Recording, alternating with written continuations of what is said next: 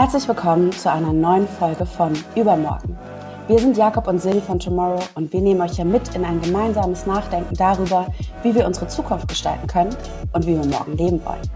Das machen wir aber glücklicherweise nicht zu zweit, sondern laden uns dafür spannende, schlaue Gäste ein, die uns als ExpertInnen für verschiedenste Themen an ihren Erfahrungen, ihrem Wissen und ihrem Blick auf die Welt teilhaben lassen. Denn Zukunft, ganz gleich wie sie auch aussehen mag, ist ein Gemeinschaftsprojekt. In dieser Folge wird es um das Thema Artenvielfalt gehen und wir freuen uns sehr, dass wir dafür Dirk Steffens zu Gast haben. Der Moderator, Journalist, Bestsellerautor und Naturfilmer ist den meisten vermutlich durch das Doku-Format Terra X bekannt. Seine große Stärke ist die Vermittlung von wissenschaftlichen Inhalten rund um die Themen Umwelt und Biodiversität. Das macht er nicht nur im Fernsehen, sondern auch als offizieller Botschafter der UN-Dekade für biologische Vielfalt, des WWF und des Jane Goodall Instituts. Im Jahr 2017 hat er dann auch noch gemeinsam mit seiner Frau die Biodiversity Foundation gegründet, um über Artenschutz aufzuklären. Dirk Steffens ist also der perfekte Gast, um das Thema Artenvielfalt mit und für uns zu besprechen. Und das tut Not. Denn während die Klimakrise immer mehr in den Mainstream drängt, sind die Gefahren, die durch den Rückgang der Artenvielfalt entstehen, lange nicht in der breiten Öffentlichkeit angekommen. Dabei sollten sie das. Denn, um es kurz zu machen, gerät das ökologische Gleichgewicht zu sehr aus dem Takt, geht es uns allen an den Kragen. Unser Gespräch teilen wir auch diesmal in drei Teile. Heute, morgen und übermorgen. Wir sprechen also darüber, wo wir in Sachen Artenvielfalt heute stehen, was wir jetzt tun müssen, um das Artensterben aufzuhalten und wie unsere ferne Zukunft aussehen wird, wenn uns das nicht gelingt. Los geht's und viel Spaß.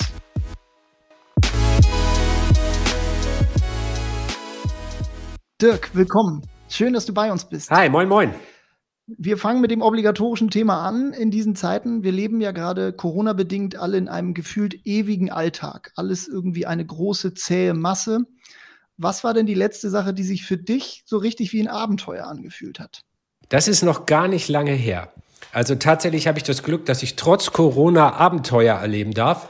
Ähm, manchmal sind die an Orten, die man gar nicht erwartet. Mein letztes wirklich großes Abenteuer war in Nordrhein-Westfalen, und zwar im Bergischen Land wo ein ziemlich verrückter Höhlenforscher namens Stefan Vogt, also das verrückt meine ich jetzt schmeichelhaft, einfach jemand, der brennt für das Thema Höhlenforschung, der hat da nämlich äh, 2019 eine neue Höhle entdeckt, mitten in einem dicht besiedelten Gebiet, wo seit Jahrhunderten Bergbau betrieben wird. Diese Höhle ist inzwischen eine der größten Deutschlands und am Ende dieser Höhle wächst ein Wunder. Und da mussten wir hin, das war eine 14-Stunden-Tortur, äh, nur kriechen durch Schlamm, klettern, also eine, eine Mördertortur, ein echtes Abenteuer. Man bleibt zwischendurch immer stecken in diesen engen Gängen und denkt, alles klar, jetzt sterbe ich hier. Nein, wir sind alle wieder rausgekommen und haben das kleine Wunder gesehen, nämlich Riesenkristalle am Ende der Höhle in einer großen Halle.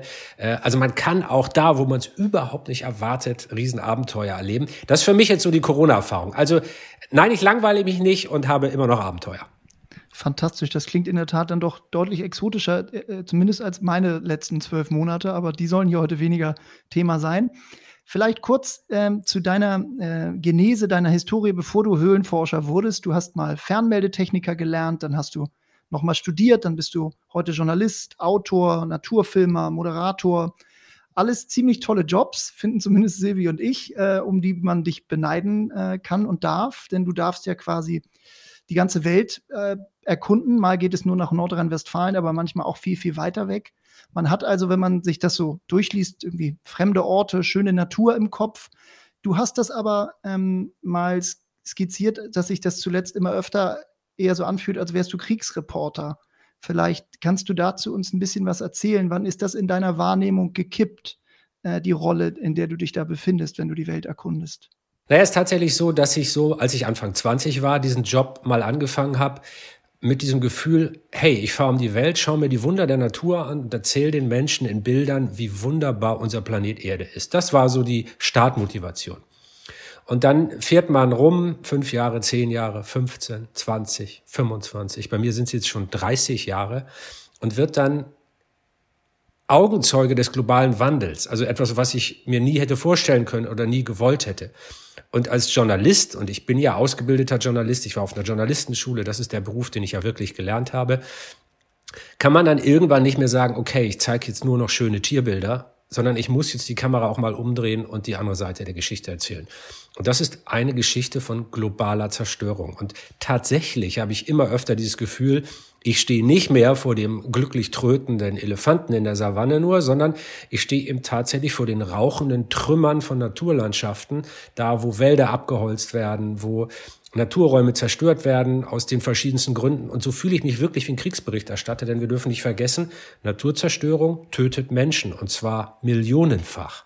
Also allein die, die Luft- und Wasserverschmutzung tötet nach Schätzung der Weltgesundheitsorganisation jedes Jahr acht Millionen Menschen. Es gibt keine Seuche und keinen Krieg, die eine ähnliche Todesrate hat. Naturzerstörung ist das größte Problem der Menschheit in diesem Jahrhundert. Daran kann überhaupt kein Zweifel bestehen. So, jetzt ja. habt ihr, ich sehe, jetzt höre ich direkt das Schweigen. Jetzt habe ich euch direkt platt gemacht.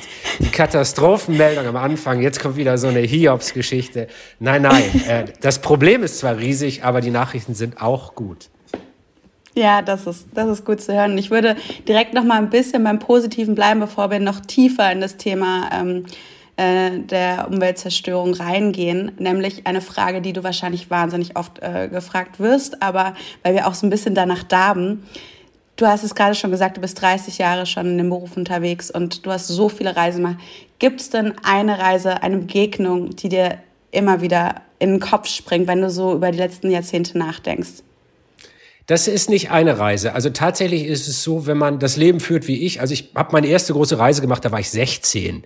Äh, damals noch ohne Geld, äh, per Anhalter. Also so wie man damals noch reist. Das macht man ja gar nicht mehr heutzutage per Anhalterreise. Total out, weil Flüge so billig geworden sind. Damals war das nicht so. Ähm, die nächste Reise, die die vor mir liegt, die ich plane, über die ich nachdenke, ist für mich immer die aufregendste. Ich glaube, das ist ja auch die Haltung des Berufsreisenden. Also wenn man sagen würde, mein Gott, damals in Australien, das war so schön, dann fängt man vielleicht irgendwann an, immer wieder an den Ort zu fahren, der einen so gefangen hat. Aber, aber mich reizt ja gar nicht so sehr, den einen Ort immer wieder zu sehen oder da ein Ranking zu machen, sondern was mich reizt, ist die neue Geschichte das andere Erlebnis, die neue Wissenschaft. Ich bin ja Wissenschaftsjournalist vom Beruf. Und deshalb ist das, was vor mir liegt, immer am aufregendsten. Und jetzt, was jetzt gerade vor mir liegt, äh, im Mai werden wir nach Spitzbergen fahren auf eine große Forschungsstation und uns da mal wieder mit dem Thema, äh, mit dem Thema Klimakrise, aber auch mit Tieren, Eisforschung und vielen anderen spannenden Sachen beschäftigen. Also äh, jetzt das tollste Erlebnis, die tollste Reise jetzt gerade ist die vor mir liegende Reise nach Spitzbergen. Sehr gut. Was würdest du sagen? Ähm, wird die Welt eigentlich wirklich kleiner, wenn man viel auf ihr unterwegs ist, oder wird sie nicht viel größer, weil man versteht, wie vielfältig äh, eigentlich das ist, was wir gemeinhin unseren Planeten nennen und aber doch immer nur meistens nur einen kleinen Teil kennen, zumindest viele von uns? Auf eine schwer zu beschreibende Art wird sie beides gleichzeitig. Sie wird größer und kleiner. Also sie wird kleiner im Sinne von Erreichbarkeit, also einfach der, der, der simplen Erreichbarkeit. Es gibt inzwischen tatsächlich keinen Ort auf dem Globus mehr, von dem ich mir nicht sehr schnell vorstellen kann, wie man da hinkommt. Ähm, also so, dass es gibt nichts Unerreichbares rein geografisch betrachtet.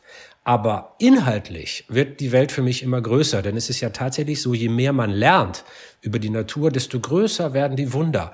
Und ich muss tatsächlich sagen, dass mein Staunen mit, mit jeder Reise und mit jedem Wissenschaftsgespräch, das ich führe und mit jeder Forschungsexpedition, die wir machen, größer wird. Denn, denn wie sich auf diesem Planeten alles zusammenfügt und wie es sich im Laufe von Milliarden Jahren zu diesem Ort, den wir kennen und der unser Leben möglich macht, gefügt hat, das ist wirklich atemberaubend. Und je mehr man darüber lernt, wie Kleinstlebewesen mit der Atmosphäre zusammenhängen, äh, das Erdmagnetfeld durch den ähm, heißen, teilweise geschmolzenen Kern der Erde unser Leben erst möglich machen, wie das Wasser auf den Planeten kam, wie der Zusammenprall mit einem anderen Planeten vor Milliarden Jahren ähm, den Mond schuf, der dann wieder die Rotation der Erde ähm, äh, äh, bisschen abbremste, sodass all das, was wir jetzt als Lebensvoraussetzung haben, erst möglich wurde. Das ist ein so unfassbar großes Wunder, dass das Stau Staunen immer größer wird, also die Welt auch größer wird mit allem, was man lernt, auch wenn sie geografisch immer kleiner wird. Also ähm, tut mir leid, wenn das ein bisschen kryptisch klingt, aber, aber so empfinde ich das, kann ich vielleicht gar nicht besser erklären. Ja, das klingt fantastisch. Geh mit. Du hast im vergangenen Jahr mit ähm, dem Wissenschaftsjournalisten Fritz Habekus das Buch Überleben äh, rausgebracht, was sich auch jemand ans Herz bringen, legen kann, der sich für das Thema interessiert. Es geht ums Thema Artensterben. Ähm, in dem heißt es, wir befinden uns im sechsten Massenartensterben und erleben den größten Artenschwund seit dem Aussterben der Dinosaurier. Wenn man jetzt nicht tief im Thema ist und vielleicht auch nicht besonders tierlieb, könnte man natürlich erstmal mit den Schultern zucken und sagen, schade um die Tiere, aber was geht es mich an? Und es geht uns aber alle was an. Und kannst du, bevor wir in die einzelnen Bereiche tiefer reingehen, einmal kurz zusammenfassen, warum das wirklich für uns alle wichtig ist und gerade auch für uns Menschen? Also ich fange mal an, wie, wie ich eine Überschrift zu dem Thema in einer Boulevardzeitung machen würde. Ohne Artenvielfalt sterben wir alle. Damit fängt's mal an. Also Leben, menschliches Leben auf dem Planeten Erde ist nicht möglich ohne Artenvielfalt, weil die Artenvielfalt uns unsere Atemluft schafft, weil die Artenvielfalt das Wasser reinigt, das wir dann trinken, weil die Artenvielfalt die Böden fruchtbar macht, auf denen wir Landwirtschaft betreiben. Also kein Atmen, kein Trinken, kein Essen ohne Artenvielfalt. Das übrigens ist auch der große Unterschied zur Klimakrise. Die Klimakrise bedroht zwar die Art, wie wir leben, aber das Artensterben stellt in Frage, ob wir überhaupt leben. Denn wir wissen, was passiert, wenn es Massenaussterbeereignisse gibt. Es gab in der Geschichte, du hast es ja gerade gesagt, äh, Silvia, es gab in der Geschichte der Erde schon fünf Massenaussterbeereignisse und das heißt, dass wirklich mindestens drei Viertel aller Arten, und wir reden hier von Pflanzen und Tieren, drei Viertel aller Arten in relativ kurzer Zeit aussterben. Und normalerweise überleben dann keine größeren Arten, sondern eher nur ganz kleine, die irgendwo im Verborgenen weiter existieren können. Das heißt wirklich, wenn man über Artensterben redet, redet man auch über die Existenz von Homo sapiens als Art. Und ähm, kein Thema könnte größer sein als das. Also wenn ich die Bedeutung von Biodiversität und Artenvielfalt beschreiben muss, dann so, ohne die können wir einfach nicht leben. Das war fantastisch zusammengefasst. Ich würde auch noch mal ein bisschen allgemeinere Frage hier reintun. Und zwar, man könnte ja die, die These in den Raum stellen, dass die meisten von uns durchaus was Positives mit der Natur verbinden und trotzdem wir ja stark an ihr vorbeileben. Es gibt immer mal Ausnahmen, da geht man mal rein am Wochenende, verlässt man das Homeoffice und geht ein bisschen wandern und dann wieder zurück. Aber also da ist, findet ja schon eine starke Entfremdung statt. Und das ist ja eigentlich merkwürdig, weil man ja, jeder würde ja mal bestätigen, dass in den Wald gehen irgendwie besser ist als an der Autobahnraststätte rumhängen. Und trotzdem sozusagen leben wir ein in vielerlei Hinsicht entfremdetes Leben von der Natur. Woran liegt das? Wo hakt die Beziehung zwischen Mensch und Natur? Deiner Meinung nach? Das ist möglicherweise die wichtigste aller Fragen, weil ich nämlich glaube, dass wenn wir unser, unser Verhältnis zur Natur wieder so gestalten könnten, wie es früher mal war, denn schließlich sind wir ja biologische Wesen, wir sind ja nicht vom Himmel gefallen, sondern wir sind ja Teil dieser äh, dieses biologischen Systems auf der Erde. Wenn wir, wenn wir unser Verhältnis wieder herstellen könnten, dann wäre Umweltschutz keine Frage, die man politisch diskutieren müsste, sondern die wäre für alle selbstverständlich. Und was dann passiert ist, ist, äh, wir müssen uns mal, mal, mal vor Augen führen. Wir haben vielleicht, wir haben viele tausend Generationen lang als Jäger und Sammler draußen in der Savanne gelebt. Wir haben dann äh, wenige hundert Generationen als Landwirtschaft treibende Spezies gelebt, aber eigentlich erst seit fünf Generationen sitzen wir an einem Schreibtisch und erst eine Generation sitzt vorm Computer. Daran kann man, wenn man diese Zahlen, sich diese Größenverhältnisse mal klar macht, kann man sich auch vorstellen, was eigentlich unsere Neigung ist. Also vor dem Computer sitzen ist nicht das, wofür die Biologie uns gemacht hat. Und das ist nicht unser natürlicher Zustand. Es macht uns krank in der Natur zu sein, da gibt es einen interessanten neuen Zweig in der Naturwissenschaft, nämlich äh, zu erforschen, wie Natur auf uns wirkt, und zwar physisch und psychisch. Psychisch macht es uns klar gesünder, glücklicher, man ist weniger anfälliger für Depressionen. Das alles ist wissenschaftlich in vielen Studien belegt. Interessant ist der neue Bereich, der das auch physisch nachweisen kann. Also es gibt sogar, es gibt sogar Studien, die zeigen, wenn du in einem Krankenhaus bist als Patient, du liegst in einem Krankenzimmer und vor deinem Fenster wächst ein Baum, dann wirst du schneller gesund, als wenn du in einem Krankenzimmer liegst, vor dessen, äh, vor dem, wo vor dem Fenster dann kein Baum wächst. Und ähm, natürlich, man kann sogar messen, wie sich der Stoffwechsel verändert, wenn du dich pro Woche zumindest ab und zu mal für eine halbe Stunde in dem Wald aufhältst. Wie gesund das für dich ist. Das sind Dinge, die hätte man früher in dem Bereich Esoterik abgeschoben, aber eben nur, weil unser Instrumentarium noch nicht fein genug war, um zu messen, was zum Beispiel die Hormonausschüttungen in unserem Körper eigentlich machen. Inzwischen können wir das aus der Esoterik-Ecke rausholen und sagen, das ist knallharte Naturwissenschaft, das kann man zeigen, das kann man messen, das kann man belegen. Und so lernen wir jetzt immer mehr, dass der Aufenthalt und ein direkter Kontakt mit Natur für uns, für unsere Gesundheit und unser Wohlbefinden tatsächlich lebenswichtig ist. Ein anderes Thema, was auch mit Esoterik gar nichts mehr zu tun hat, du hast es gerade erwähnt, die Klimakrise, äh, die sozusagen ähm, die, eine der großen anderen Herausforderungen ist, da lässt sich ja relativ klar benennen, sozusagen, wie viel Zeit uns noch bleibt, um das 1,5 Grad Ziel nicht zu überschreiten. Zehn Jahre, sagt man im Moment. Gibt es eine derartige Zeitachse auch im Kontext der Artenvielfalt? Das hängt natürlich miteinander zusammen, aber vielleicht kannst du es mal ein bisschen verorten. Wo stehen wir gerade ähm, sozusagen? Wie viel Zeit bleibt uns noch, ähm, bevor alles den Bach runtergeht? Das kann man nicht genau in Jahren sagen, aber genau deshalb finde ich es bedrohlicher. Vielleicht, woran das liegt. Also, ähm, ähm, wenn man Klimaforschung betreibt, ist das halt überwiegend Physik. Und Physik ist eine, eine Wissenschaft, die eine hohe Vorhersagefähigkeit hat. Also wenn du, wenn du einen, einen Kugelschreiber an die Hand nimmst und du lässt ihn los, dann fällt der runter. Schwerkraft. Und weil die Physik so ist, weil die Physik so ist, kannst du dann eben vorhersagen, auch wenn ich eine Milliarde Mal diesen Kugelschreiber fallen lasse, der fällt jedes Mal runter. So ist Physik. Biologie ist anders. Biologie ist eine dynamisch, äh, versucht dynamische Prozesse zu beschreiben. Wenn du zum Beispiel einen Apfelbaum nimmst und die Bienen, die den bestäuben, dann musst du erstmal wissen, dass es nicht nur Bienen sind, sondern vielleicht 50 verschiedene Fluginsektenarten, die für die Bestäubung eines einzigen Apfelbaumes verantwortlich sind. Wenn du von den 50 Arten jetzt 30 ausrottest, kann dir kein Wissenschaftler und keine Wissenschaftlerin auf der Welt vorhersagen, was genau passiert. Möglicherweise können sich einige Arten so vermehren, dass sie die Aufgaben von den Ausgestorbenen mit übernehmen, möglicherweise aber auch nicht. Und auch ihre Populationen brechen zusammen und der Apfelbaum trägt dann von einem Jahr aufs andere plötzlich überhaupt keine Früchte mehr. Das heißt, dass es das Bedrohliche ist, wir wissen, dass es Kipppunkte gibt, aber wir wissen noch nicht mal, wo die sind. Und das ist fürchterlich. Bei der Klimakrise können wir zwar auch sehr ungenau, aber immerhin ungefähr abschätzen, wo Kipppunkte sind. In den biologischen Prozessen, die für unser direktes Überleben verantwortlich sind, wissen wir nicht mal das. Und mein Vergleich ist da immer, wir, wir benehmen uns so wie, wie jemand, der auf einem Raumschiff lebt und du hast ein Lebenserhaltungssystem. Also, ne, du brauchst ja ein Lebenserhaltungssystem auf dem Raumschiff, damit du als Mannschaft und als Frauschaft auf diesem Schiff halt leben kannst.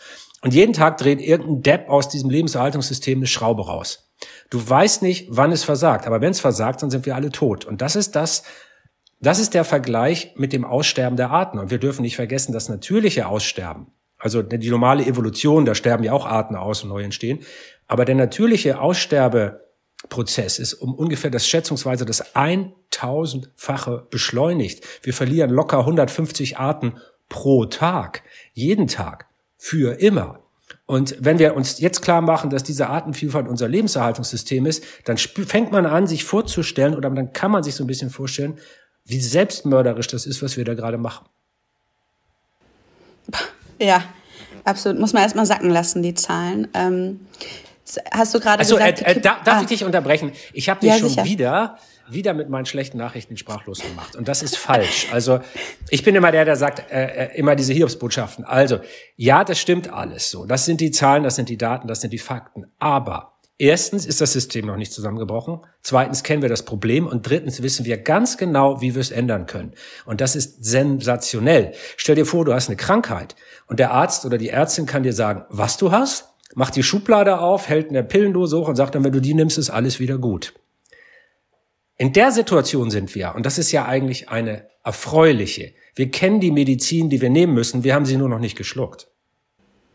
Ja, das stimmt auf jeden Fall. Das muss man sich auch immer wieder sagen. Und die Lösungsansätze gehen wir auch gleich noch rein. Jetzt, gerade bin ich noch in der tatsächlich eine Problembeschreibung. Das müssen unsere HörerInnen dann auch alle aushalten noch. Ähm, jetzt hast du ja eben gerade gesagt, das ist, den Kipppunkt können wir nicht sagen. Aber können wir sagen, welche Tiere davon derzeit am meisten betroffen sind? Weil wir denken ja, sehr oft an den Eisbären und Co. Und das ist ja auch ganz gut. Aber ähm, was ist mit Insekten, Algen, Plankton? Ähm, worauf müssen wir gerade besonders achten?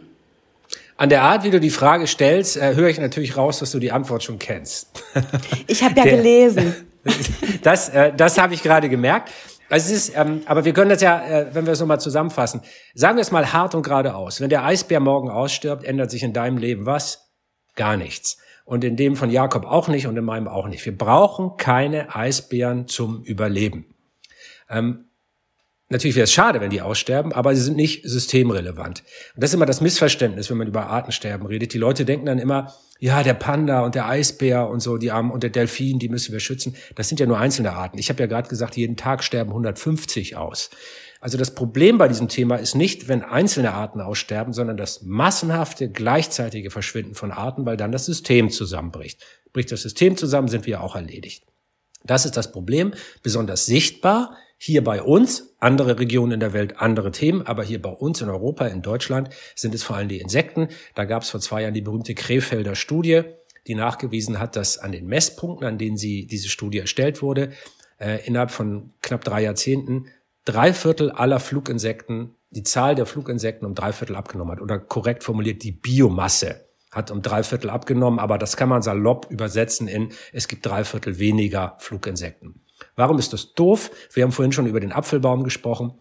Die Fluginsekten müssen die allermeisten Pflanzen, mit denen wir Nahrung produzieren oder auch Tierfutter produzieren, bestäuben. Nur dann können die ihre volle Ertragskraft entfalten. Und wenn die das nicht tun, dann bricht das ganze Landwirtschaftssystem, so wie wir es kennen, zusammen. Und nur noch mal, äh, das hört sich immer so politisch abstrakt an. Wenn das Landwirtschaftssystem zusammenbricht, verhungern wir. Also ähm, es ist mir immer wichtig, dass man, dass man diese diese politischen Euphemismen, wie wir haben ein Problem in der Landwirtschaft, ohne Landwirtschaft verhungern wir. Ohne Bestäubungsinsekten funktioniert Landwirtschaft nicht. Da liegen unsere Probleme. Und die Politik beginnt ja auch das zu erkennen. In Bayern hatten wir das große Volksbegehren zu diesem Thema. Wir haben auch auf Bundesebene ein neues Insektenschutzgesetz. Das ist alles noch zu wenig, aber immerhin beginnt sich die Sache zu bewegen in die richtige Richtung. Immerhin. Das stimmt. Du hast gerade die Landwirtschaft schon angesprochen die ja auch ein Problemtreiber ist tatsächlich in der ganzen Geschichte. Also welche Rolle spielt die denn dafür, dass zum Beispiel Insekten aussterben? Stichwort Pestizide, Monokulturen und so weiter. Ich bin ja, ich hasse ja Bauernbashing. Ne? Das finde ich ja ganz blöd. Ich finde es ja ganz blöd, wenn Leute sagen, die, die, die Landwirtschaft, die Bauern und Bäuerinnen sind irgendwie schuld. Das ist wirklich Unsinn. Also jeder, der in den Supermarkt geht und für 70 Cent Liter Milch kauft, ist schuld. Äh, jeder, jeder Handelskonzern, der nur mit Niedrigpreisen wirbt für Lebensmittel, ist schuld. Und wenn ich jetzt Landwirt wäre und müsste, weißt du, es, es wacht ja keine Bäuerin morgens auf und überlegt sich, super, wie kann ich denn heute möglichst viel Gülle ins Grundwasser bringen oder möglichst viele Insekten killen oder möglichst viel Chemie aufs Feld streuen. Kein Mensch denkt so. Sondern was die machen müssen, die haben bestimmte Rahmenbedingungen, innerhalb derer sie ihren wirtschaftlichen Betrieb führen müssen und da gibt's eine Menge, Menge Zwänge und eine Menge, Menge Vorschriften und die müssen sich daran halten und innerhalb von diesen Zwängen arbeiten. Das heißt, wir müssen mal aufhören, immer auf die Bauern und Bäuerinnen zu schimpfen. Das sind zwar auch keine Engel, das will ich damit nicht sagen, aber die sind nicht mehr oder weniger schuld als jeder einzelne von uns. Jeder, der einkauft, jeder, der in einem Supermarkt arbeitet, jeder, der eine Handelskette betreibt, jeder, der einen Schlachthof betreibt oder die vielen anderen Prozesse, die mit landwirtschaftlichen Produkten zusammenhängen, hat genauso viel Verantwortung wie die Bauern und Bäuerinnen da draußen.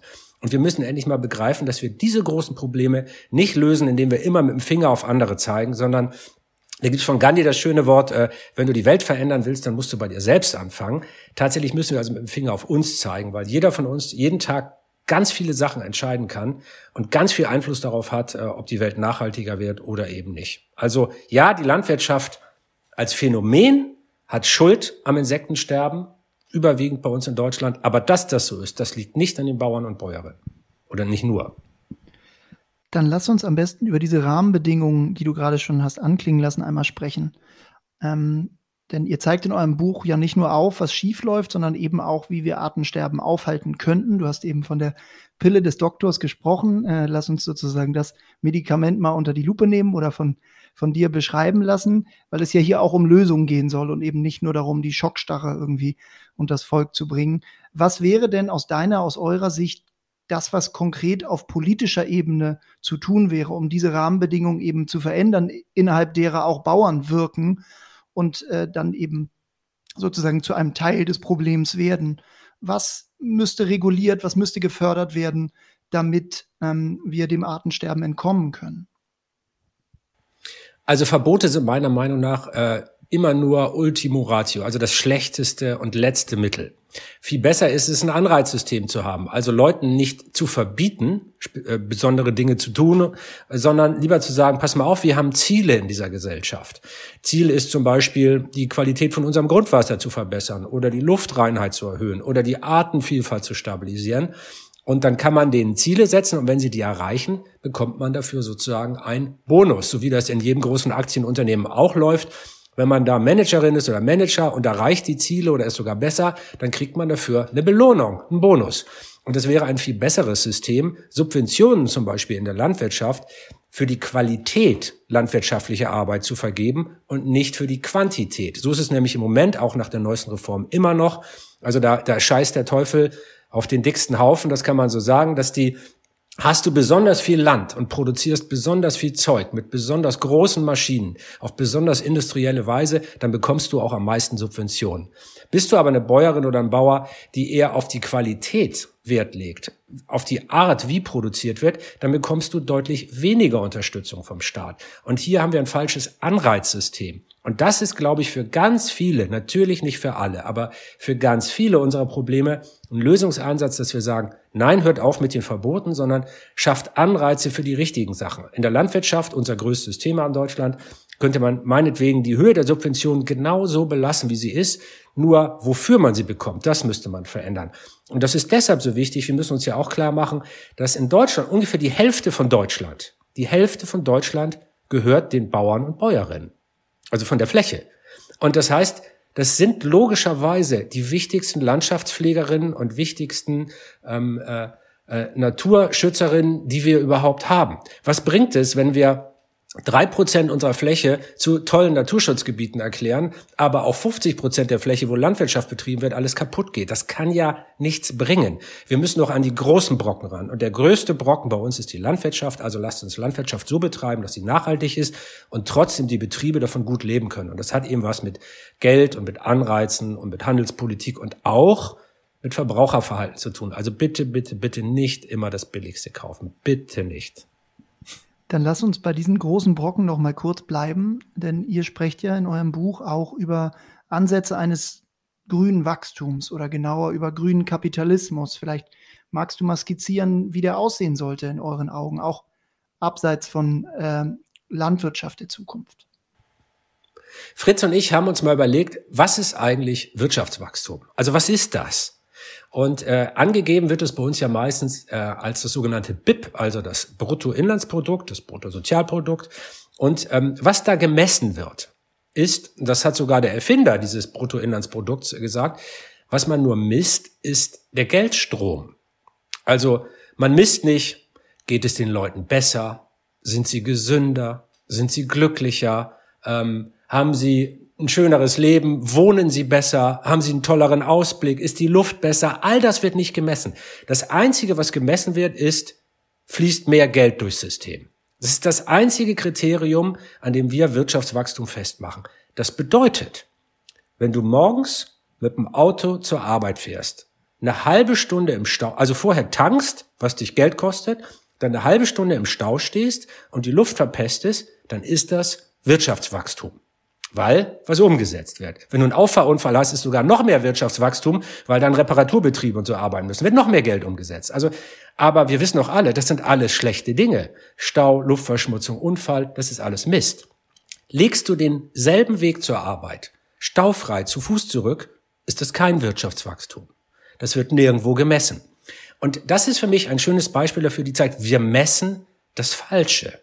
Und es gibt tatsächlich auf der Welt verschiedene Ansätze. Das, der Bhutan zum Beispiel, jetzt will ich nicht sagen, dass ein tolles Land ist, aber die versuchen, glaube ich, das, das Brutto-Glücksprodukt äh, sozusagen zu messen. Die fragen, wie gut geht es unseren Leuten und wollen das steigern.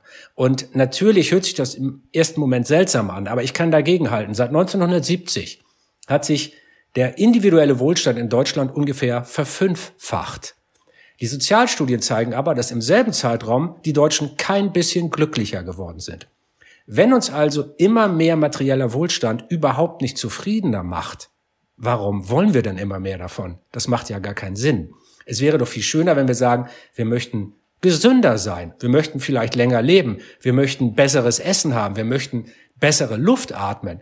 Wir müssen also neue Kriterien für Wirtschaftswachstum entwickeln. Das wäre grünes Wachstum innerhalb einer freien Marktwirtschaft. Neue Kriterien, die das, was uns wirklich wichtig ist, nämlich ein gutes Leben, messen und nicht immer mehr Geld, was man auch dadurch erreichen kann, dass man alles kaputt schlägt. Wenn alles neu gebaut werden muss, dann ist das ja auch schon wieder Wirtschaftswachstum, weil dann Geld fließt. Yes, äh, Umdenken wäre, wäre angesagt. Brauchen wir wahrscheinlich auch. Ich bin gespannt, wie wir da vorankommen. Ihr stellt in eurem Buch auch die spannende Frage, warum eine Aktiengesellschaft vor Gericht ziehen kann, ein Fluss aber nicht. Was würde sich denn in unserer Wahrnehmung ändern, wenn, wenn ein Fluss, ein Moor, wie auch immer, tatsächlich vor Gericht ziehen ähm, würde oder könnte? Und braucht es wirklich juristische Mittel da, wo unser ökologischer Verstand offensichtlich versagt? Naja, es sieht wohl leider so aus. Also ich meine, Gesetze, sind ja nichts anderes als, als in Worte gefasste Normen, die sich eine Gesellschaft mal gegeben hat. Die denken sich ja nicht abstrakt irgendwelche Leute aus, sondern es gibt einen gesellschaftlichen Diskussionsprozess, weil irgendwas stört die Leute und dann streitet man hin und her und dann überlegt man sich, Mensch, also früher zum Beispiel hat man sich da mal überlegt, hey, wenn Frauen auch wählen dürften, das wäre doch eigentlich vielleicht eine gute Idee. Dann streitet man viele Jahre darüber und irgendwann bekommen Frauen, Gott sei Dank, das Wahlrecht. Und wir diskutieren ja immer noch über Frauengleichberechtigung zum Beispiel und sind da immer noch nicht so viel weitergekommen. Aber das zeigt halt, irgendwann wird sowas Gesetz wie das Wahlrecht für Frauen und die neue Norm, die sich eine Gesellschaft gegeben hat, die, die muss man halt irgendwann festschreiben, weil man sie auch durchsetzen muss gegen die paar Prozent Vollidioten, die man in jeder Gesellschaft hat und die einfach Normen nicht anerkennen und sie immer wieder brechen. Wir brauchen also Gesetze, die unsere Ideale festschreiben, sozusagen in Worte gießen. Das ist notwendig. Und wenn wir jetzt übereinkommen darin, dass ein gesundes, gutes Leben nur möglich ist, wenn die Lebensgrundlagen auf der Erde funktionieren, dann muss der Schutz der Natur eben auch in Gesetze gegossen werden. Das haben wir ja auch schon lange. Wir haben ja schon sehr lange Naturschutzgesetze und die und, und Luftreinhaltsgesetze und äh, äh, Gesetze, die die die Wasserverschmutzung regeln. All das gibt es ja und das gibt es mit gutem Grund. Nur bisher ist es so, dass dass wir das immer nur regeln und und immer erst, wenn etwas schief gegangen ist, versuchen dann nachher mit Gesetzen den Schaden ein bisschen einzudampfen, ein bisschen klein zu machen. Und hier drehen wir das Prinzip mal um. Irgendwann äh, kam, der Fritz kam mit dieser Idee und sagte, hör mal, eine Aktiengesellschaft, ne, das ist ja kein Mensch. Und trotzdem kann der dich verklagen. Also eine Aktiengesellschaft kann Silvia zum Beispiel verklagen, wenn sie da nicht eine Rechnung bezahlt hat. Der kann dich vor Gericht zerren. Eine Aktiengesellschaft, eine abstrakte Idee, etwas, was überhaupt nicht körperlich ist. Die kannst du ja nicht anfassen, eine Aktiengesellschaft. Die kannst du auch nicht sehen. Du kannst vielleicht sehen, was sie herstellt oder was sie macht, aber, aber die Aktiengesellschaft selbst ist ja nichts als eine Fantasie. Und diese Fantasie kann dich verklagen und im Zweifelsfall auch dafür sorgen, dass du ins Gefängnis musst. Aber jetzt ist doch für die Menschheit ein Wald, ein Berg, ein Fluss viel wichtiger als eine einzelne Aktiengesellschaft. Warum? Haben weniger wichtige Dinge mehr Rechte als lebenswichtige Dinge. Das war der Ausgangspunkt unserer Überlegung. Und wenn du jetzt einen Fluss nimmst, von dem ja, wenn wir die großen Flüsse nehmen, wie den Mississippi zum Beispiel, den wir im Buch beschrieben haben, viele Millionen Menschen hängen davon ab von diesem Fluss, weil sie mit dem Wasser Landwirtschaft betreiben, weil der Energie produziert, weil du fischen kannst auf diesem See, weil er ein Verkehrsmittel ist, eine Verkehrsstraße und, und, und. Also viele Millionen Menschen brauchen diesen Fluss. Wenn dieser Fluss jetzt das gleiche Recht hätte wie eine Aktiengesellschaft und jemanden verklagen könnte, der ihm schadet, dann ähm, wird der Schutz etwas Selbstverständliches und man braucht auch keine Verbote mehr. Also man muss ja nicht klein, klein regeln, was darf man mit dem Fluss machen, was nicht, sondern der Fluss in Klammern, so wie in einer Aktiengesellschaft, die ernannten Menschen im Namen des Flusses, können dann die Rechte dieses Flusses wahrnehmen und dann würde wahrscheinlich vieles besser werden. Es gibt auf der Welt, in, in Neuseeland zum Beispiel und auch in anderen Ländern, auch erste Versuche, das so zu machen. Ja, also es gab ja auch einen spannenden Film in den öffentlich-rechtlichen dazu, ähm, erst vor kurzem, äh, wo das ja auch schon mal mit dem Ökozid, glaube ich, hieß das, äh, aufgegriffen wurde. Ich glaube, wir werden uns noch mehr damit beschäftigen. Und es gibt ja auch ähm, schon einige Juristen, ich glaube vor allem in England, ne, die sich damit auseinandersetzen. Ähm. Ja, weltweit eine große Bewegung, weil man irgendwann mal festgestellt hat, ich meine, wir denken mal zurück äh, an, an äh, die Tabakindustrie, ähm, die oder oder auch die die Mineralölindustrie, die ja lange auch Fakten verleugnet, verdreht haben, äh, äh, Fake-Studien produziert haben. Also die Tabakindustrie haben wir doch erst so richtig dran gekriegt, als man als man sie vor Gericht zerren konnte und Schadensersatzklagen anhängig wurden. Und wir müssen dahin kommen, dass wir Unternehmen, die unsere Umwelt zerstören und unsere Luft verschmutzen und damit unsere Gesundheit beeinträchtigen. Ich habe es ganz am Anfang gesagt, acht Millionen Tote pro Jahr allein durch Wasser- und Luftverschmutzung. Und dafür muss keiner haften. Das kann doch nicht wahr sein, dass es keinen Verantwortlichen gibt für acht Millionen Tote pro Jahr. Also wir müssen diese Leute dingfest machen, wir müssen sie verklagen können und die müssen für den Scheiß, den sie anrichten, auch gerade stehen. Das ist das, was wir da brauchen. Ja, absolut. Wir müssen ans Geld. Ähm, viele haben ja mittlerweile eine Vorstellung von der Klimakrise. Mal ist es mehr, mal weniger konkret. Ähm, aber ich glaube, das Artensterben ist tatsächlich noch was, wo ein Bewusstsein für eine relativ kleinen Bubble noch herrscht. Und ich frage mich, warum, weil das Dilemma ist auch ähnlich wie bei der Klimakrise. Wir haben das Wissen, wir haben kluge Leute wie dich, die das gut vermitteln können. Und trotzdem kommt das irgendwie nicht an. Und ich frage mich bei dieser Wissensvermittlung, wo ist der Gap? Ist es, müssen wir noch früher ansetzen? Braucht es das Thema zum Beispiel Klimakunde in der Schule? Oder ist es was, was uns am Ende des Tages so sehr ängstigt, dass wir es so schnell wie möglich wegschieben wollen und deswegen nicht so wirklich in diese Themen eintauchen möchten? Was denkst du?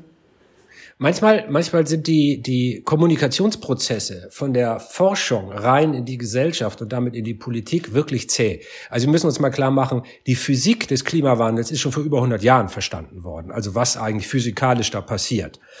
Dass der, äh, dass unsere Treibhausgasemissionen, also der anthropogene, der menschengemachte Klimawandel ein Riesenproblem ist, das wissen wir im Grunde auch schon seit fast 50 Jahren, also fast einem halben Jahrhundert.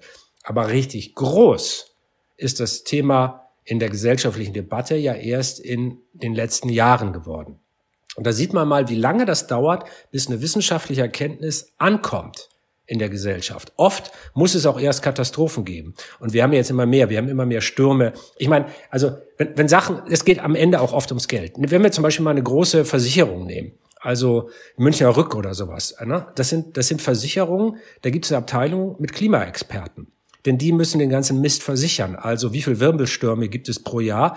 Und das ist wichtig zu wissen, wenn man ein Haus versichern will. Es gibt Regionen auf der Welt, da kannst du dein eigenes Haus nicht mehr versichern, weil die Sturmwahrscheinlichkeit inzwischen so hoch geworden ist, dass die Versicherung sagt, das rechnet sich nicht mehr, rein mathematisch, das funktioniert gar nicht mehr. Und auch bei uns nehmen die Schäden durch Stürme, ähm, äh, Starkregenereignisse, Überschwemmungen und all diese anderen Sachen immer weiter zu. Es wird immer schwieriger, Umweltrisiken abzusichern. Da wird also aus dem ökologischen ein ökonomisches Problem. Und wenn das passiert, dann kann niemand, egal wie ideologisch verblendet er oder sie auch ist, die Realität von solchen Problemen mehr abstreiten. Es ist offenbar so bei uns Menschen, es muss erst wehtun, also wirklich spürbar für alle wehtun, bevor wir anfangen, uns zu bewegen. Und bei der Klimakrise sind wir da und beim Artensterben sind wir wahrscheinlich sehr, sehr bald da. Nur da habe ich halt die Befürchtung, dass der Einschlag viel härter werden wird. Also das ist, das ist ein Prozess, der möglicherweise viel eruptiver, viel plötzlicher und dramatischer sein wird als bei der Klimakrise. Und äh, ähm, es wäre also schlau, wenn wir einfach durch Erkenntnis und jetzt drüber reden, die Maßnahmen ergreifen würden. Aber wenn wir das nicht tun, dann werden wir es halt auf die harte Tour lernen. Also es ist ja keine Frage, ob. Es ist nur die Frage, wann. Ich greife noch mal kurz die Frage von Silvi auf mit dem Thema Klimakunde in der Schule. Ich hätte ja persönlich die These, dass es eine gewisse Alterskohorte gibt, denen muss man das gar nicht mehr beibringen. Die wissen das schon längst und irgendwie verlernen sie es nur wieder. Mein kleiner Sohn, der ist fünf, der hat mir gestern die, das, die Geschäftsidee offenbart, er würde jetzt einen Laden aufmachen für Saatgut. Er würde das da verschenken. Und damit sei aus seiner Warte ja schon vieles gelöst, weil wenn es umsonst sei, würden viele Leute darauf zugreifen und dann einfach säen, wie blöd und es würde überall blühen. Das fand er erstmal sehr schlüssig und ich fand das in vieler Hinsicht auch ziemlich gut. Aber vielleicht weg von den äh, Fünfjährigen äh, zu dem Einzelnen, der jetzt nicht äh, Risikomanager bei der Münchner Rück ist, sondern sozusagen in seinem Alltag einen Beitrag leisten möchte für Artenvielfalt oder gegen das Artensterben mal abgesehen davon, dass man sich vielleicht keine Vorgärten als Steinwüsten mehr anlegt, die dann gruselig aussehen, aber schön pflegeleicht sind. Ähm, was, was hast du für konkrete Ideen, Dirk? Und du hast ganz sicher welche, was jede, jeder Einzelne von uns leisten kann, um einen positiven Beitrag zu leisten. Also die ehrliche Antwort darauf ist, dass es natürlich keine Antwort gibt, die für jede und jeden passt. Dann wäre die Welt ja wirklich ein einfacher Ort.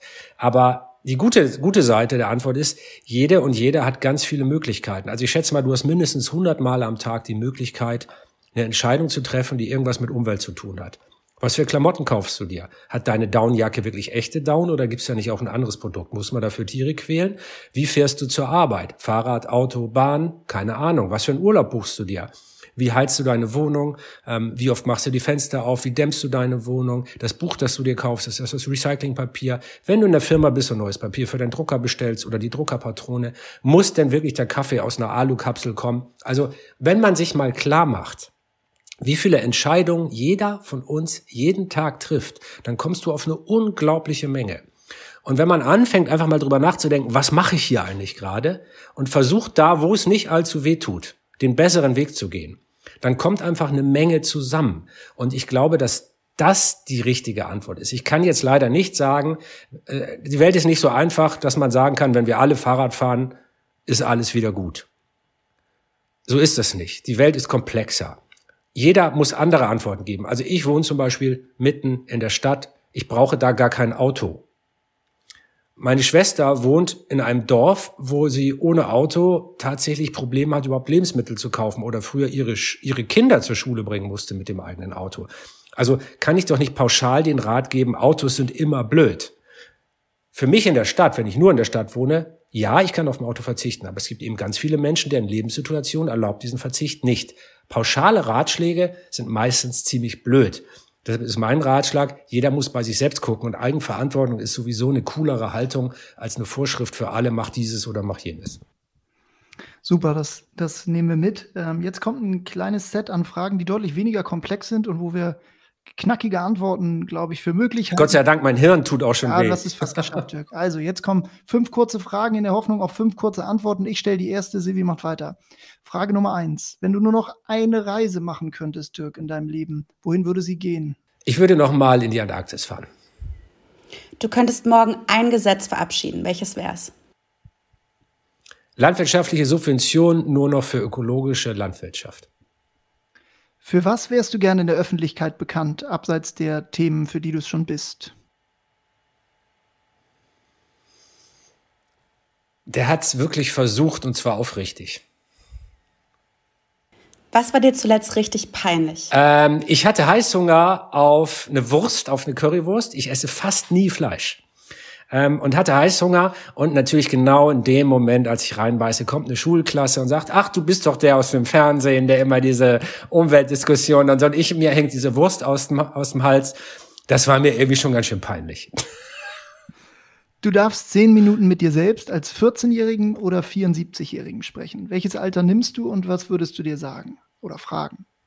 Ich würde natürlich den 74-Jährigen nehmen, weil ich total neugierig bin, was mit der Welt passiert ist. Sehr gut.